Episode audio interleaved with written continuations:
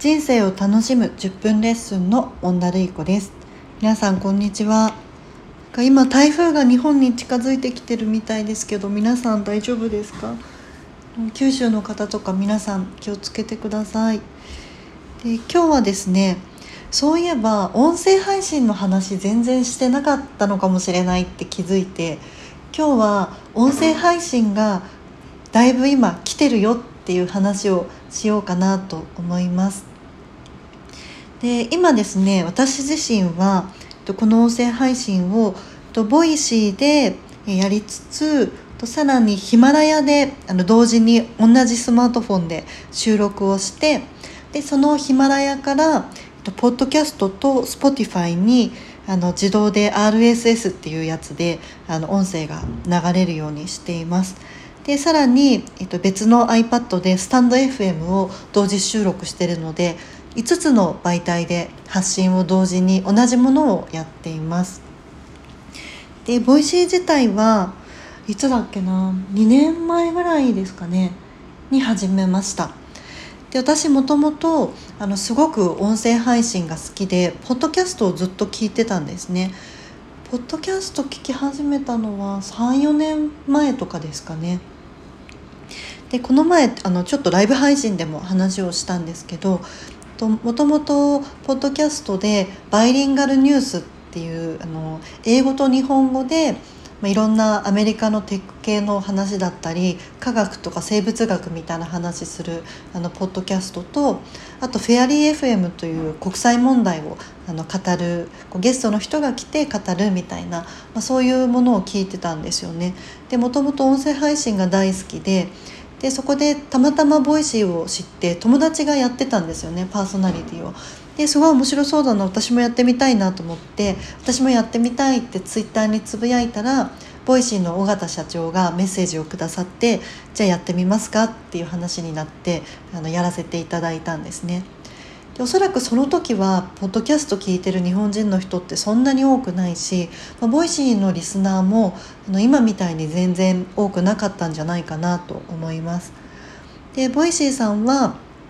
はあちゅうさんとかイケダハヤトさんとかいろんなインフルエンサーの人がどんどん番組を持ち始めてそこで一気にユーザーがすごく増えたんじゃないかなと思います。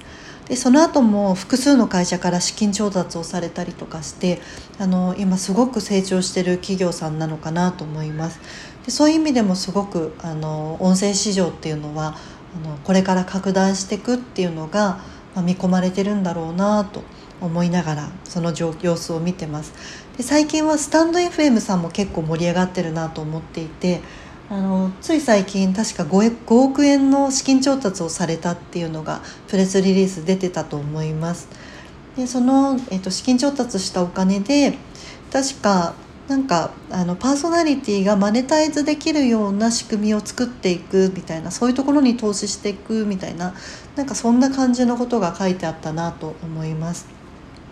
で音声市場ってまだまだ日本ではあの全然こう広がってきてないまだ市場が出来上がってないような状態だと思うんですけど結構アメリカではあのポッドキャストを中心にすごくあのラジオの音声市場っていうのが盛り上がってるらしいんですね。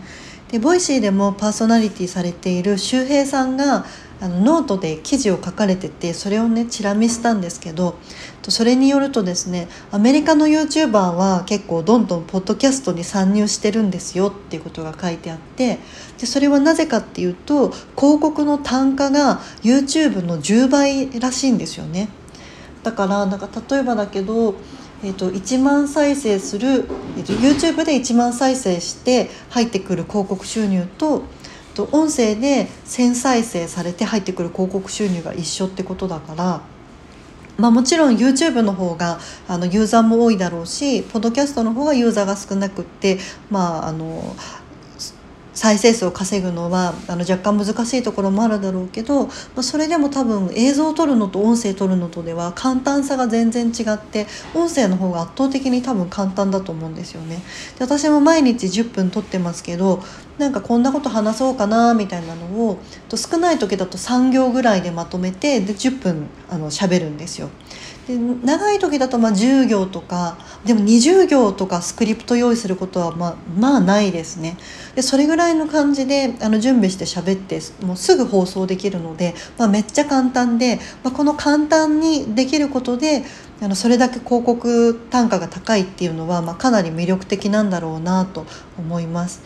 だからなんか一側面で言うとあのポッドキャストの方が YouTube より稼げるっていうのが今アメリカで起こってることなのかなと思います。まあ、とはいえ市場そのものの大きさ違うと思うのであのそこはちょっと気にしておかないといけないとこかなとは思うんですけど。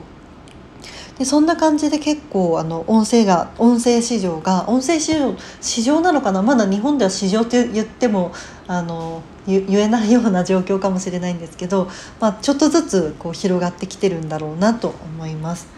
でやっぱ日本だとまだまだあのマネタイズのこうなんだろうな方法もそんなにないだろうし広告もあの枠が全然ないんじゃないかなとは思ってますで私自身も2年前に Voicy を始めて、えっと、一度イケダハヤトさんに広告を出していただいてスポンサーになっていただいたんですけどお金がついたのはその時ぐらいで、まあ、ずっとあの特に別にこれで稼ごうっていう感じじゃなくあの配信をしてるんですよね。でやっぱりあの配信することそのものの面白さみたいなのもすごくあって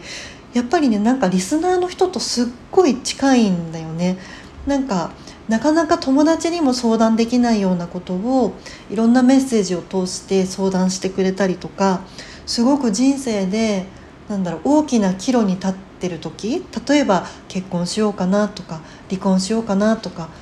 この彼氏と本当にこのまま一緒にいていいのかなとかあの2人目が欲しいけど今躊躇してて子供2人目どうしようかなとか本当にそういう大きなあの出来事を教えてくれて相談してくれるリスナーの方がたくさんいてなんか本当にこうみんなの人生と共にあるんだなみたいなことを感じることが多くって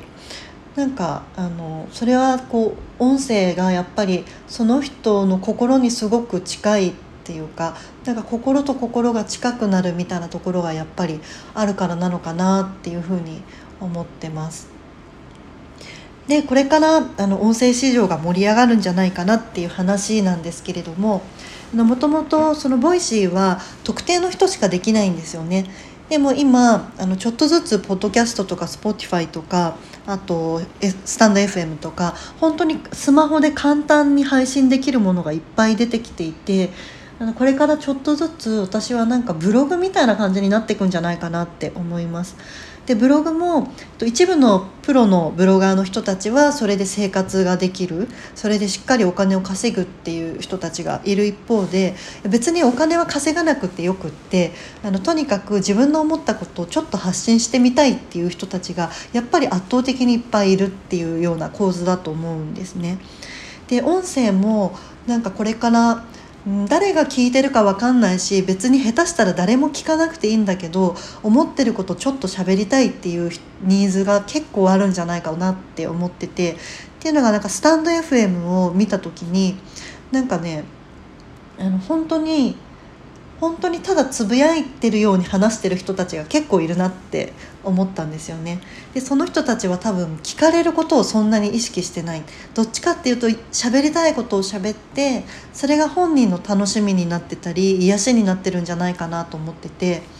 でこういう使われ方をしだすと多分そういうなんだろうおしゃべり好きの人とか、まあ、あのちょっと話したいなみたいな人がブログ的にあの使うっていうフェーズがこれからあのドンとやってくるんじゃないかなっていう気はしてます。でそうするともちろんあの音声配信聞く人も増えるし配信する人も増えるしそうするとちょっとずつ市場ができてくるのかなっていうのを期待しています。私もなんかいつかは多少マネタイズできたらいいなとは思いつつ、まあ、なんかマネタイズのためにやるっていうのはちょっとね何だろうあの本末転倒になっちゃうって言ったらあれだけどやっぱり伝えたいものがあって、まあ、伝えていくうちに誰かがそれをあのお金にするやり方を作ってくれるみたいな、まあ、それはプラットフォームの例えば Voicy でありスタンド FM であり場合によってはポッドキャストでありっていう感じだと思うんだけど。もうなんか今のうちはあんまりマネタイズ気にせずにあの発信していけたらいいのかなって思ってますもし興味がある人いたらぜひぜひ始めてみ